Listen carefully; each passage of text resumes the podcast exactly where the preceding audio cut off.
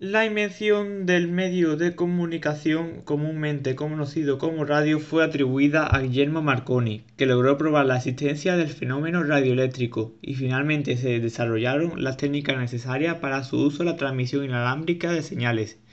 También a Nikola Tesla y cabe destacar la importancia del español Julio Cervera, Segovia en 1854, pues según últimas investigaciones realizadas, desarrolló la radio 11 años antes que Marconi. Cierto es que el italiano inventó antes que Cervera la telegrafía sin, hilos, sin hilos, pero para transmitir señales, no sonido. Cervera transmitió la voz humana y no señales sin hilo entre Javea, Alicante e Ibiza en 1902, lo que significó la conexión entre dos puntos alejados cerca de 85 kilómetros. Marconi y Cervera hablan.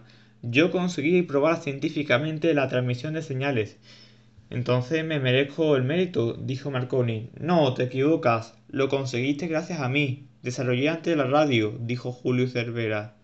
No me equivoco, porque yo fui el primero que hizo que se enviaran transmisiones de voces humanas, aclaró Marconi. Finalmente se le reconoció el mérito a ambos, especialmente a Marconi. Por otro lado, los inventores intentaron construir sistemas basados en la conducción eléctrica del aire, la inducción electromagnética o en sus propias ideas teóricas. Varios inventores y experimentadores se encontraron con las ondas de radio antes de que se probaran si existían, pero por entonces se consideraron como fenómenos de la inducción electromagnética.